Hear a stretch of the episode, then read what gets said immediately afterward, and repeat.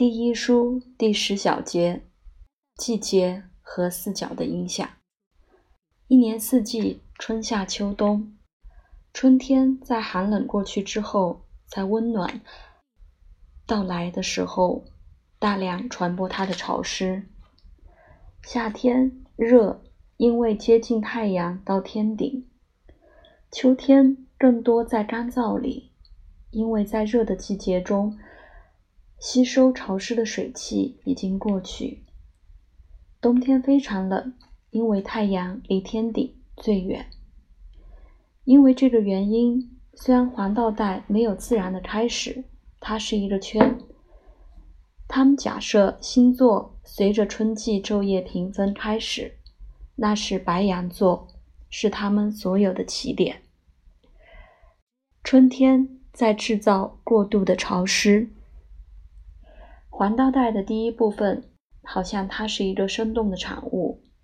接下来，为了保持季节，在所有生物最早的阶段，像春天，有一个更大的潮湿的分享和温柔的、依旧娇弱的。第二阶段，到了生命的全盛时期，超出的热像夏天。第三，现在已经过了全盛。在衰衰落的边缘，有一个过度的干燥，像秋天；最后接近消亡，超出它的冷，像冬天。相似的，地平线的四个区和角，从开始的风来自基本方位。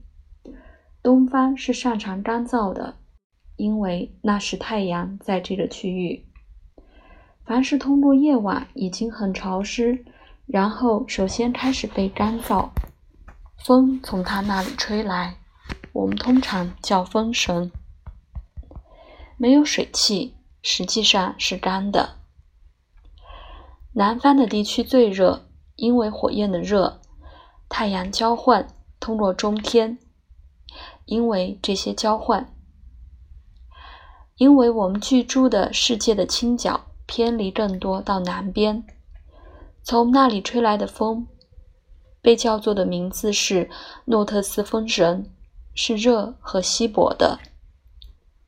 两边的地区是潮湿的，因为当太阳在那里，东西变干在白天，然后首先开始变湿润，就像风从这部分吹。我们叫的通常名字是泽费罗斯，西风之神。和新的和新鲜的潮湿的，北方的地区是最冷的，因为通过我们居住的世界的倾角太远，从光源热升起，从太阳的顶点，因为同样的太阳也在更低的顶点，从那里吹来的风被通称的名字是北方之神。实际上是冷和浓缩。这些事实的知识是有用的，对使每一个人能够形成一个完整的价值。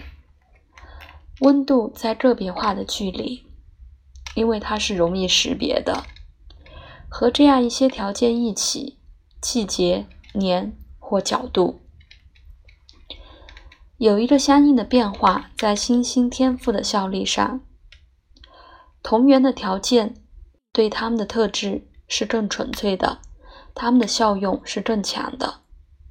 那些是通过自然加热的，例如在热里，那些在潮湿中变湿；但在相反的条件下，它们的能量是掺杂的和更弱的。在另外相似的情况下，根据特质被混合生产制造出来。